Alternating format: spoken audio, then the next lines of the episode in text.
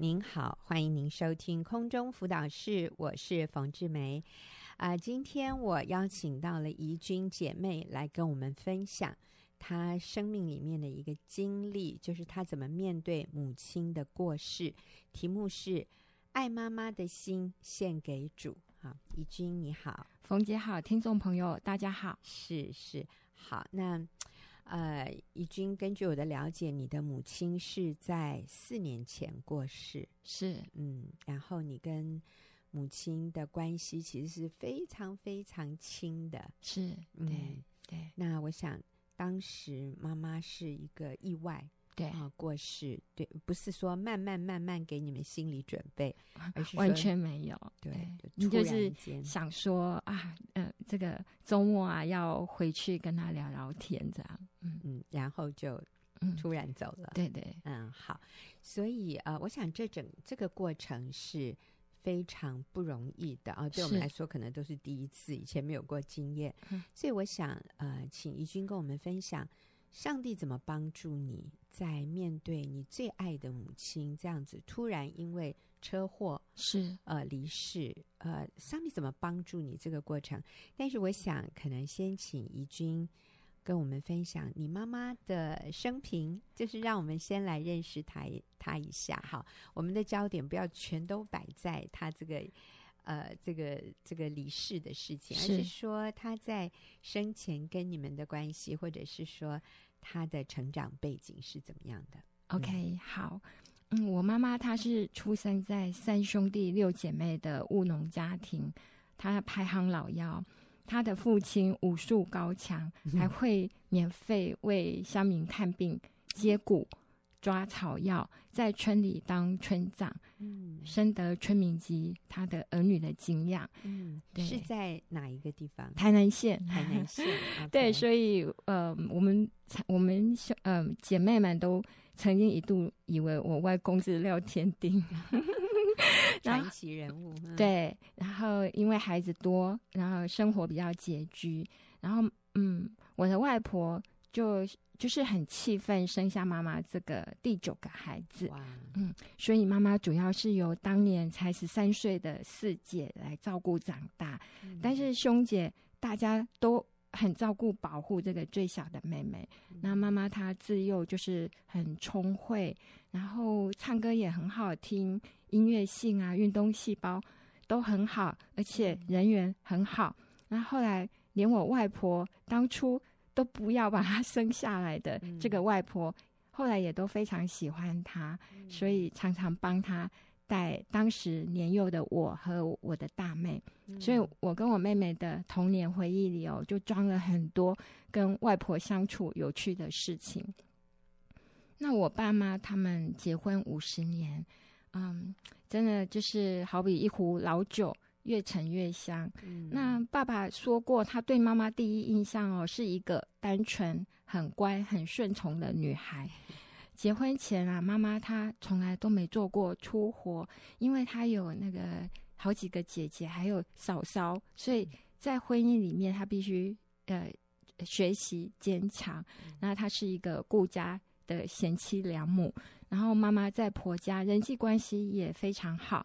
那大家都要找这位三婶处理事情，然后妈妈跟着爸爸啊，就做了无数娘家不曾做过的事：种田啊，养猪啊，养黄牛啊，养鸭，养白老鼠等等。为什么养白老鼠？其实我爸爸他是农校高农毕业，哎，所以他创业好几次，然后他就是朝这个领域去。嗯，对，所以宠物白老鼠养了卖掉的耶卖掉的，给人家做研究。对对对对对，然后 所以其实这对小孩子来讲真的是非常的有趣，但是其实对我母亲来讲，其实是很很辛苦的。然后后来，呃，我爸爸还呃重新学中药，开中药房。然后后来还学修理钟表，开钟表店，厉害。那我妈妈也全部都会了，哦、她也是很聪明，真的是一学就会这样。嗯，然后有一个时期啊，爸爸就呃来台北啊、呃、打拼，然后妈妈就一个人带我们四个女儿，嗯、然后还搬回乡下，因为还要照顾一家多的水稻田。然后很多次在夜里要饮水灌溉。然后他就邀我和大妹哈、哦、两个分配，一个在家看顾老三老四，嗯、然后免得他们醒来会害怕。那另外一个就陪他壮胆出去。所以你是老大？对对对对对，嗯、呃。然后嗯，我我比较少陪他出去，因为我大部分是被留下来要要照顾、嗯、那两个小的，嗯、然后。但是偶尔也会，呃，轮到我可以跟妈妈这样出去，然后你就看到半夜半夜出去饮水灌溉，然后你就看到呃一望无际、黑夜笼罩那种迦南平原的水稻田，有时候还有月光。对呀，那时候好像是高速公路才在。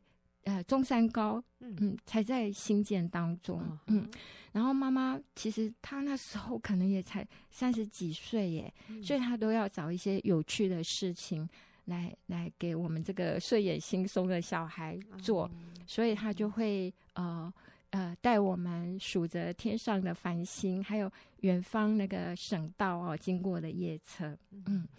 但是妈妈这种勇敢、沉着哦，面对环境挑战的精神，就就在这样子相处中哦，复制到嗯我们孩子们的生命里面。是。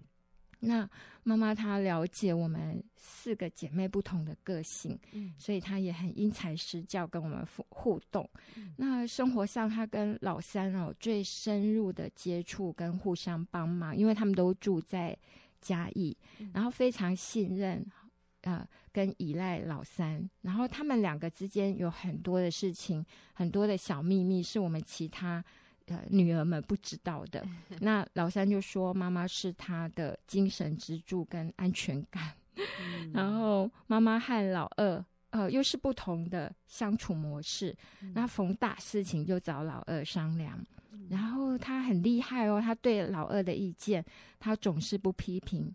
不硬碰硬，然后就会等这个我们个性比较 刚硬的老二自愿采用妈妈的想法，嗯，所以老二啊就觉得说妈妈给他相当大的自由与信任。他们是住在一起，不同楼层这样子。然后妈妈她很爱美，她常常就会有一些物美价廉的新衣服。然后老幺哈，嗯。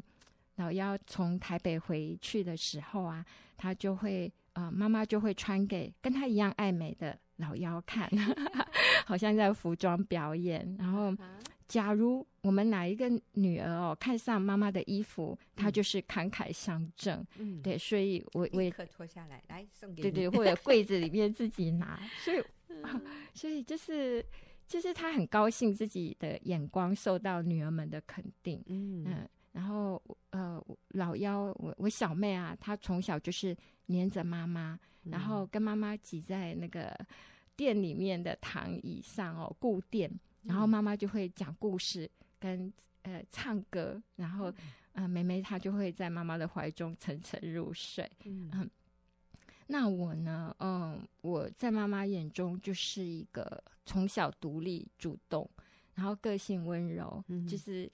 也也不会跟父母回嘴这样的孩子，嗯、然后很可靠，对，对对，然后很让妈妈放心，对然后什么事情交代给你就就对就很可以信靠，对，很可以信任呐、啊，然后和善，嗯、然后甚至都还还常常哦，就是变成妈妈倾诉她的痛苦的一个对象，嗯、虽然这样是不好啦，是嗯，然后那其实呃。妈妈眼中的我哦，大概从跟他相处会会知道一些，嗯、然后是后来他的他过世后，他的好朋友呃跟我讲的耶，嗯、然后哦我我真的好感动哦，在妈妈眼中，嗯、呃，对他他去跟他的好朋友讲，并不是说我是读什么学校啦，嗯、然后有什么成就，嗯、而是他。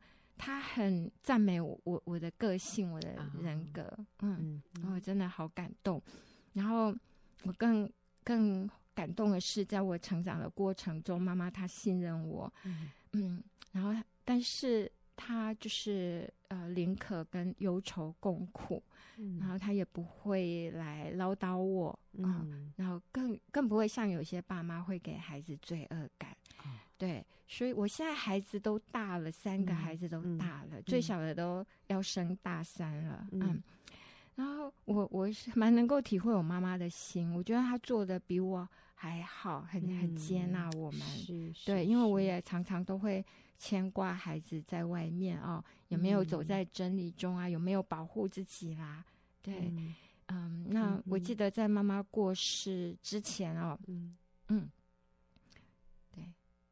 我我我有问妈妈一个问题啦，嗯、就说当年我来台北读大学的时候，你不担心吗？然后妈妈就说：“嗯、怎么可能不担心？嗯、呃，但我想哦，你更需要我的尊重跟信任，嗯、所以呃，在在你面前我就不表现出来。然后，嗯对，真的好好难得哈，在你妈妈那个年代，呃，我说那个年代的母亲能够有这么。开放的一种思想，我是说好的、正面的，嗯嗯就是愿意放手、愿意尊重女儿。但是我也听怡君刚刚讲到，你们四个女儿跟妈妈的这种相处，真的好令人羡慕，也真的难怪妈妈突然过世，你们要面对的那个冲击，真的是很不可思议的。妈妈是一个很，我听起来我觉得你妈。很有活力，对，然后很乐观、嗯、啊，然后什么还养白老鼠，是还养什么黄牛，对，还有鸭子，养鸡啊，还种稻，哇，真是不可思议，真是十八十八般武艺，一身的功夫哎，对。还养你们四个小孩，因为爸爸到北部来工作，所以妈妈一个人在乡下带四个孩子，还真的是那个。箴言三十一章里面那个才德的妇人呢，天没有亮就起床了，还半夜带你们去替那个水稻呃灌溉啊、哦，真是！不过我觉得怡君你也很厉害，很多像你这个年龄的呃姐妹，可能小的时候没完全没有这种经验，是啊、呃，你们真的是在乡下农村里面长大的，是啊。好，那所以你刚才提到的是，啊、呃，跟妈妈的关系非常的美好。你讲到你到台北来读大学，你妈妈就是完全的信任你，放手，然后没有很多的拼命叮咛啊。是哇，我在想那个年代打电话也是很贵的，尤其这变成是长途电话啊，是台南打到台北，嗯、呃，但是其实。啊，怡君是 非常优秀的。你后来还去美国深造拿学位啊，而且是在护理界还拿到当时非常先进的一种观念。当时怡君去学的就是安宁照顾，是嗯，然后把整个安宁照顾的观念在台湾也啊、呃，在马街啊、落实，然后是开路先锋。感谢主，好。那你你再跟我们分享，后来这个妈妈就突然的这样的一个变故啊，是那个过程是怎么样？嗯，对，因为啊、呃，在台北接到电话啊、哦，真的就是啊、哦，主啊，我我不要，我还要回去跟妈妈聊天呢。嗯、因为电话那一头，妹妹说起来，真的就是就是已经非常非常严重了。嗯，嗯，然后赶回去的时候。我就是沿路啊都掉眼泪，嗯啊，啊啊鼻涕啊什么，真的是很伤心，嗯嗯。然后，所以妈妈是走路的时候被车子撞到，没有机车，机车啊，骑机车，对对对，被车车子撞到，对，嗯嗯对，所以就脑部脑部受伤，对，等于是出血蛮严重的，嗯。因为后来我也陪法医在殡仪馆相验，哎，真的就是很很典型的、很典型的一个车祸，呃，颅内大出血，虽然外表都没什么，哦，嗯嗯嗯，对，刚好他也爱美，所以，哦，真的是上帝也很很疼爱他，嗯，对对，非外观完全都没有，嗯，对，所以我一到医院，哦，就是。呃，就是开始协助医师，然后跟跟家人说明，然后安慰他们，然后就是就是在电话中就请我在嘉义的妹妹要要在妈妈旁边呢，触摸她，跟她说话，嗯、呃，感谢她这样子，嗯、对，嗯，所以抓住最后一点点的时间，是道谢，道爱，嗯、对，道别，道别，如果有必要的话，还道歉，是是，嗯嗯，对。啊啊，真的是没什么道歉的机会，嗯、所以真的要趁平常就要多道歉。嗯 嗯嗯，对。所以我想，呃，你家人里面是你是基督徒，嗯、你的小妹是基督徒，对对对，我是头一个。嗯嗯，对嗯嗯。那其他的人呢？其他人就是呃，因为我也信主二十二十多年了，所以在二这二十多年当中哦，就是只要一有机会就带他们觉知，嗯、呃，所以我们原生家庭呃四个姐妹跟爸爸妈妈哎都都都带他们决志了。爸爸是在、哦、是在妈妈车祸在医院的时候哎抓到机会，哎对，就就也感谢爸爸，也。也带领他接受主，爸爸是最晚接受主的，是，所以妈妈在生前有祷告接受主，有妈妈有，嗯，妈妈还还比较早，对，然后妈妈还常常跟我们去教会。啊，是。啊，还会用那个呃呃上个礼拜牧师怎么说的来安慰小妹这样，是好，所以面对妈妈的离去，你里面有很深很深的忧伤，对对对。真的就是常常怀念他，嗯嗯嗯哼。那呃，怡君有提到，就是在他非常非常思念母亲，在很深的这样的一种忧伤里面的时候，有姐妹写封信给给怡君，然后对你是很大的鼓励，对，嗯，对我很大的帮助啊。嗯，那姐妹的信哦是这样子的，就是就是说，她说，嗯，说。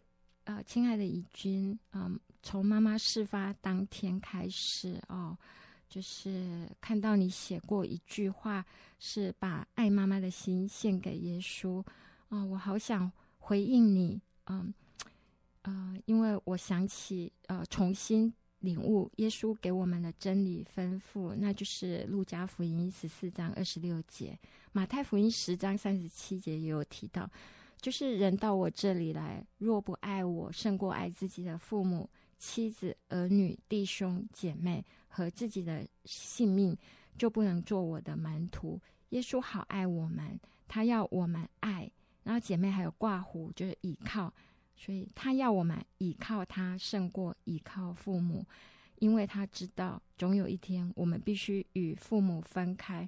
他希望也渴望成为我们生命最大的依靠，为的是帮助我们可以承受这样的分离，因为他永远不会离开我们。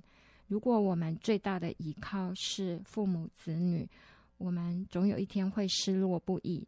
但若我们学会最大的依靠是耶稣，我们就蒙福了。耶稣实在太爱我们了，他的一切命令吩咐完全是为我们着想。好，让我们有能力面对这人生最悲伤又是必经的过程。好，谢谢耶稣，我们有他可以依靠，因为他永远不会与我们分开。那当耶稣成为我们的依靠时，即使面对悲痛的一天来临，我们仍然可以安然迎接与面对。嗯，大概是这样子。所以姐妹她就是帮助我哦。呃再次的呃，对妈妈伤痛不舍的时候，再次聚焦在神的身上，这样子，嗯嗯啊，所以他说，圣经里面说，人啊、呃、要爱主胜过爱父母、爱兄弟姐妹、爱儿女，是嗯、呃，其实。不是要叫我们不爱父母、兄弟姐妹和儿女，嗯、而是说他把那个爱用依靠、依靠来让我们更明白那个意思，就是我们需要依靠主，超过依靠我们的父母、兄弟姐妹和儿女。哈，嗯，否则的话，当我们的父母离世，或者我们我们身边最亲的人有变故的时候。我们就突然觉得无依无靠。是，我觉得姐妹她提醒我的就是那个情感。嗯、你看我们啊、呃、那么好，嗯，那情感是那么的交融，这样，嗯，嗯对。所以我们当我们有一个更大的依靠的时候，嗯，我们就能够啊、呃，怎么说？面对现在的这个失去，是啊、呃，耶稣在我们里面这个最大的依靠是不会动摇的，是，而且啊、呃，你后来也在妈妈临终的时候，就是请牧师来为他施洗，对啊、呃，那当然他。在他有意识的时候，他是曾经觉知过，然后也都认耶稣为他的主。是，嗯，所以我们都知道，有一天在天上，我们一定会再见面。是的，嗯，所以这真是一个永恒的盼望哈、嗯。那我想啊、呃，谢谢怡君跟我们讲一个非常重要的观念，就是我们跟我们最亲爱的父母。兄弟姐妹，还有我们最亲爱的儿女，是在世界上，我们有这么啊这么深的一种连结，这种关系。嗯、但是，请记得，我们需要跟神，我们需要跟主耶稣有更深的连结，嗯因为我们与主的连结是永恒的，是。以至于当我们地上的这些亲人啊离去的时候。我们有一个永不动摇的依靠，嗯，我们就可以啊、呃、面对，我们就可以度过这样的困难，而且我们有一个永恒的盼望。嗯，好，真的好，好，谢谢怡君。那我们休息一会儿，等下就要进入问题解答的时间。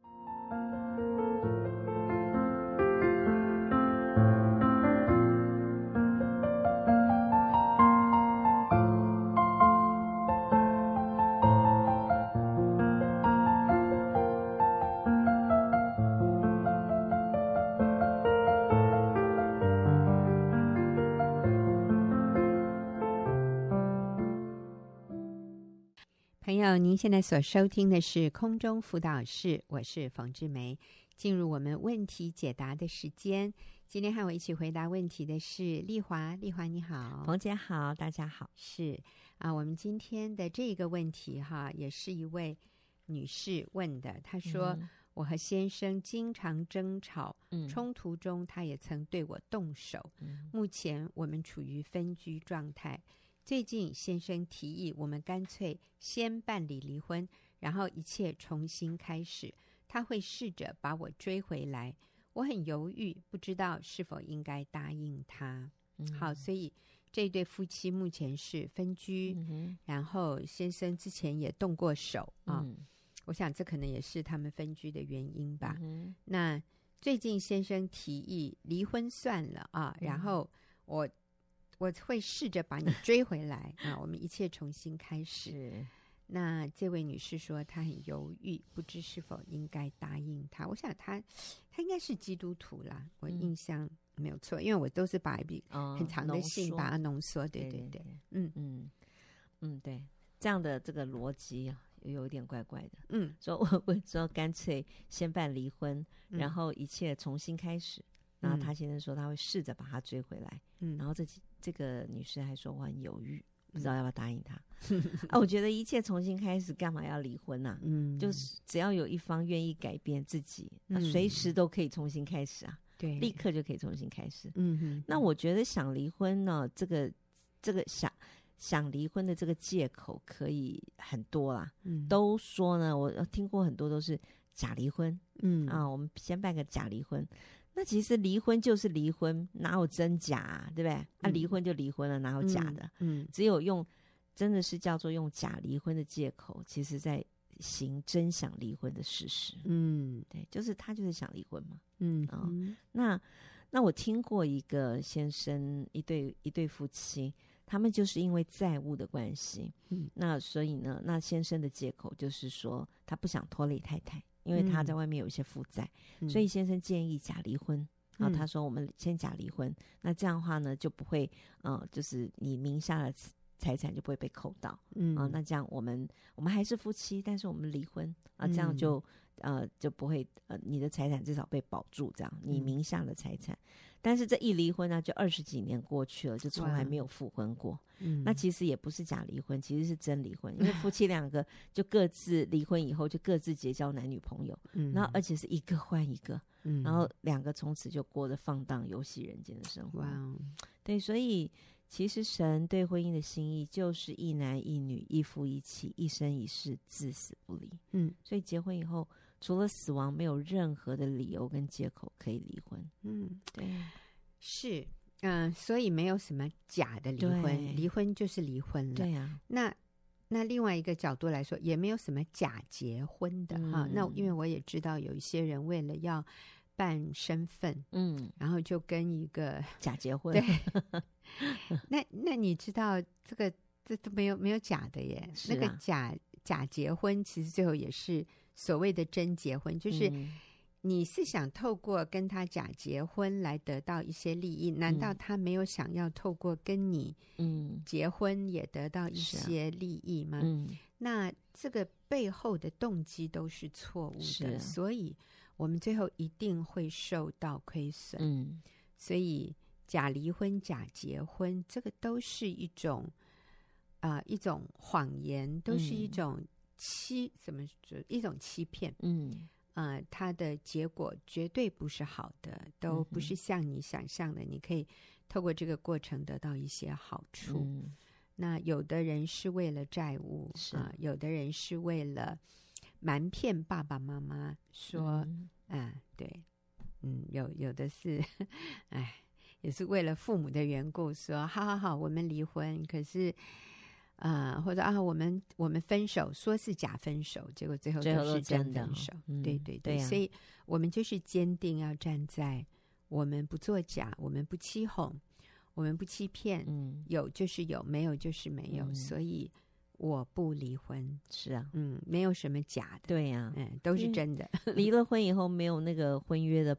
那那个保障，然后大部分的人就觉得，反正我现在是自由的，嗯，我在外面交什么男朋友、女朋友，嗯，也不受这个婚姻的这个啊、嗯、约束，所以就很淫乱，对，很容易就是进入很多种复杂淫乱的关系。所以我们真的鼓励这位问问题的姐妹，嗯、你要坚定，对，那。所以第一个就是我们不要去签字，嗯，我们不要做这个动作。对，那下一个，你知道他们现在是分居状态。是啊，是啊。对，嗯，我其实建议这个女士赶快搬回家，因为来问问题的是她了。如果她先生来问问题，嗯，我们也会鼓励她先生赶快去跟然后太太复合。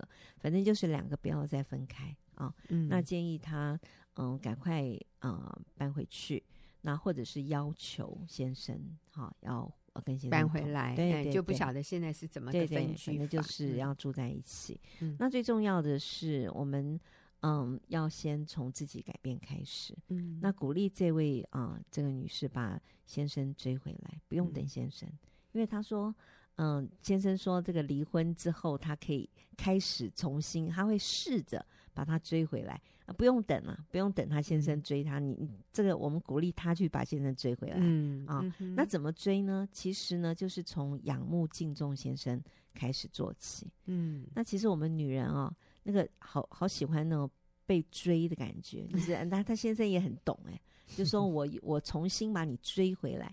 那那个追是怎么追？就是他要用一些心思啊，比如说去疼爱他，对，然后去把他追回来。那其实。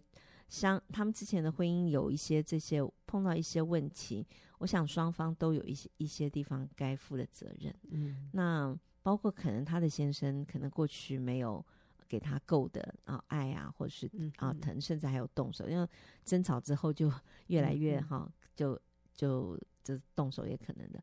那我相信他，嗯，通常我们碰到的这个呃女士的部分，就是女人。也会对这妻子这方面，其实我们也有我们自己应尽的责任没做到。那我觉得就是从仰慕敬重先生开始，嗯，就是我们有多需要先生爱我们、疼我们、追我们，就是那个好像把我们呵护在手心。嗯、那你知道吗？其实我们的先生就有多需要我们对他的仰慕跟敬重，是真的是对。那那个其实就是婚姻的救心丸，嗯，就是好像身边随时要带一瓶。那个那个心脏不好的，不知道带一小瓶带在身边，这个发作的时候赶快吞一颗救心丸。对对对，所以就是从嗯、呃，他从他去把先生嗯主动的说要住在一起，嗯，然后呢，仰慕敬重，嗯啊，敬重他先生，从自己先改变开始。对，所以我们不用等对方改变，对不用等对方来追我们，不用等对方给我们什么样的承诺，我我愿不愿意先改变自己啊？那呃，我们在婚姻班里面哈，嗯就有一位姐妹，她是因为她跟外国人结婚，嗯，她就说：“哎呀，你们就知道那个外国人跟我们不一样嘛，哈，他们。”就比较是今天有钱今天花，他们都不会想未来的。所以像我跟我先生出门呢、啊，我都会预备水哈啊，那、呃、我先生呢就觉得说，干嘛预备水？外面到处都有便利商店买就好啦。那这个姐妹心里就想说，哎，那个要钱呢。她、嗯、就说，像我们台湾人呐、啊，我们华人呐、啊，我们都会比较节省，我们会想未来啊。那我先生就觉得说。啊，到处那么方便，买就好啦。嗯、他说：“我出门我也会呃带的带着野餐啊，带着啊、呃、一些餐点，就不用在外面买。嗯嗯”我说：“对啦，我也知道有些人连晚餐都带在身上。”他就说：“啊，像我先生他就不会这样子啊。”他说：“以前我就会嫌弃他，嗯、我就会。”唠叨念他，嗯、说你这样太浪费，嗯、你怎么都不替未来想？嗯、他说，但是当他改变之后，嗯、他就决定说他接纳，嗯、他就不再念先生，嗯、然后他也平常就是笑容可掬跟先生相处。嗯、他说，你知道吗？现在变成要出门前是我先生去预备 水 带在身上。嗯、他说他改变了，嗯、那我就跟这个姐妹说，我说其实啊，这个跟。什么异国文化美观啦？嗯、我说夫妻的这种生活习惯、价值观的差异，这个真的是跟是不是异国婚姻无关。我说你知道这个跟什么有关？因为、嗯、我们上课的一些姐妹都好清楚。她说跟那个自我中心有关。我说对。我说 所以其实不是哪一个国家哦，哪一个家庭。嗯哪一个文化，甚至哪一个语言，我说那个都不是重点，重点是我们里面有没有一个愿意放下自己、嗯、舍己的心。是，我就说，其实哦，真不好意思哎。我说我住在台湾，我也是那个出门都不带水的。你看你现在丽华前面放个水壶，我前面从来没水壶的。我都想我去哪里我就喝哪里的水。如果真的没有，我就再买矿泉水也是可以的。嗯、台湾是很方便。哎，我真的是很很惭愧。那李哥就是随处带水的，哦、我只要跟他在一起，我也不用带，只要带李哥就好。啊对呀、啊，我说你看是他包容我啊，在婚姻里面就是哎。那我也真的感谢李哥没有念我，所以呃，我们我们主动愿意改变，嗯、然后对方就跟着改变。对，我觉得婚姻的目的啊，其实就是为了荣耀神。那婚姻出现问题的时候，其实也常常反映出，其实是我们自己生命中有一些问题。是对，所以呃，改变自己，这也是改变自己的机会了。嗯，对，所以我们就鼓励这位呃女士要先改变自己。那我自己呢？嗯、呃，是在结婚。他刚刚提到说，他常常跟他先争吵，然后就想到我自己，自己在呃结婚之后也是啊、呃，跟我先生常常争吵。嗯，然后每一个事情，我常常就看不惯我先生，他很多事情都我都看不惯呢。嗯，然后我常常会挑剔他。嗯，然后甚至啊、呃，我言语又蛮犀利的，然后有时候挑剔到 还会让他很难堪，嗯、甚至哈、哦，就事后。这个悔改以后回想这些话，真的是很很刺啊，哈，很很甚至羞辱这样子。那可是那个时候，我都完全看不见自己有问题，嗯，我都认为啊，我先生改了，我的婚姻就会幸福了，嗯，好，我都觉得是他有问题，我都没有问题。那后来呢，我就因为参加学院妇女小组，然后也在清楚神对婚姻的心意，跟明白妻子的角色是透过敬重顺服丈夫，成为最重要的帮助者。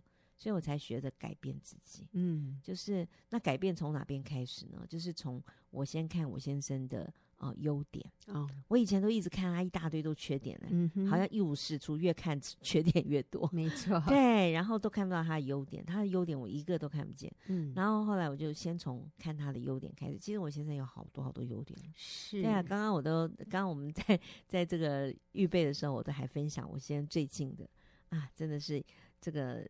优点太多了，对对对，我都觉得他越老越帅。对对，然后最主要是他的生命，对他的生命非常，我非常欣赏他。那可是以前我都看不到啊。嗯、然后那那所以我说我先改变自己，就是看他的优点。然后呢，过去认为的那个缺点，那我就会去试着把他想，他跟我是不同的。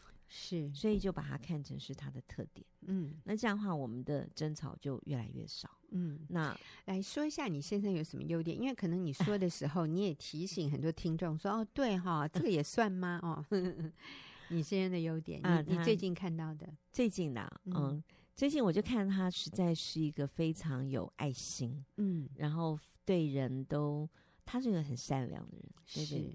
那呃，因为呃，最近呃，我们家在装修房子嘛，嗯、所以就呃有一些机会可以，就是我们外墙有些漏，所以我们就跟我们的社区的那个呃，就是呃管管委会啊有些联络。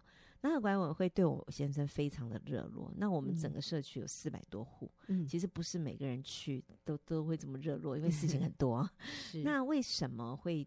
这个这个负责的这个哈先生对我先生这么热络，后来我一一问我先生之下才知道，就是其实我先我我公婆跟我们住同一个社区，嗯、那我先生每天都要去看爸爸妈妈，嗯、他看他爸爸妈妈的时候，他都会带茶。因为他自己要喝啦，嗯、那楼下呢就一个那便利商店，那便利商店他常买一送一，啊、那他就就就他就带两罐，那带两罐的时候，他每次走在那个社区的那个花园里面的时候，嗯、就发现我们那个呃，就是管委会里面那个先生有一个先生，他在里面很努力的在。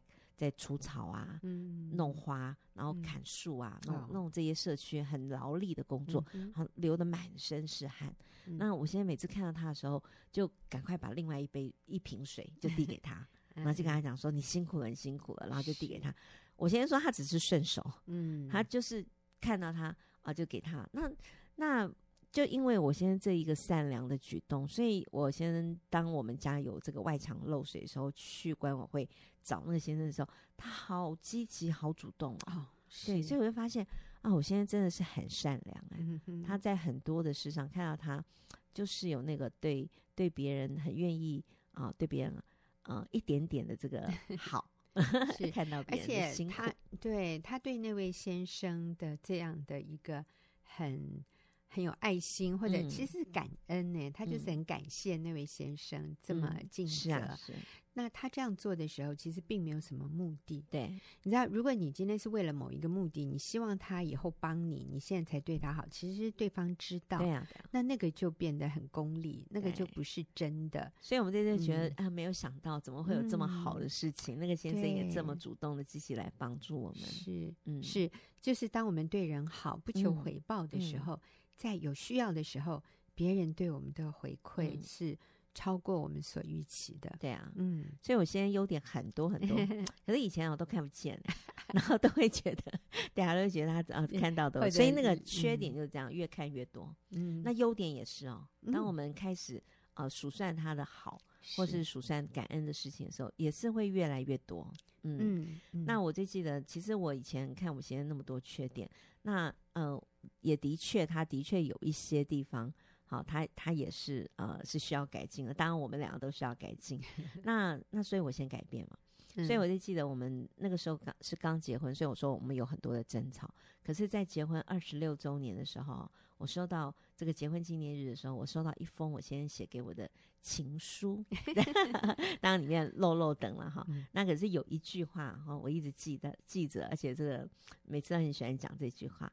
他上面就写了一句话，他说：“啊、呃，老婆，谢谢你，因为你的改变。”使我大大的改邪归正，改邪归正，所以他也知道，对对对对对，他过去是嗯需要改邪归正的，对，所以他真的变了很多。然后那当然是从我自己先改改变开始，而且不再挑剔他，然后接纳他，是，所以他就愿意改变，嗯，他不是被我盯着去改变的，嗯，是我改变了以后。然后他愿意发自内心，他也知道哦，那其实他愿意愿意自己改变。啊、呃，写信来的这位女士有提到说，先生曾经对她动手啊。嗯、那我也提醒一下，有的人认为说，哈，他有暴力，他有动手，这个就一定要离婚。但是我如果请当事人自己仔细想一想，嗯啊，或者我们从一般的这样的逻辑来想，一个人为什么会动手？嗯，真的就是因为他很愤怒，是他里面有很那个很高的怒气，他不知道，或者是他没有别的方法，是一个非常冲动的一个行为，他就会动手。嗯、那我要说的是，有没有可能我们制造一个环境，嗯、就是啊？呃不不去激怒他，不不要让他的情绪高涨到那样那个地步。那有的时候就是我们的话语，我们的眼神。嗯、如果我们的态度是很轻视、嗯、鄙视他、嗯、看不起他，然后很厌弃他的、嗯、那个眼神和态度，嗯、甚至你不用讲什么话，你知道对方就就那个自卑感被戳到的时候，那个怒气上来，对，要要动手。几率就提高了嘛，嗯嗯、所以我们可不可以先改变自己？我们透过赞美、感谢，嗯，来对待对方，然后降低他动手的几率。是。我跟一个姐妹说：“我说，你看你先生没有外遇，嗯，他有正当的工作，嗯、他呃没事就回家。好、嗯。哦，我当然这个姐妹是说她先生脾气很暴躁啊什么的。我说，但是。”但是我刚讲的这些都已经是很难得了，嗯、你能不能在他已经有做得好、做得对的事情上，嗯，去感谢他，去肯定他？嗯，那我相信他脾气暴躁，他要动手的几率就会大幅度降低。而且最后会没有哎、欸，嗯、对，就完全被 消融化了。对对对，好，那谢谢丽华的分享，谢谢听众朋友的收听，我们下个礼拜再会。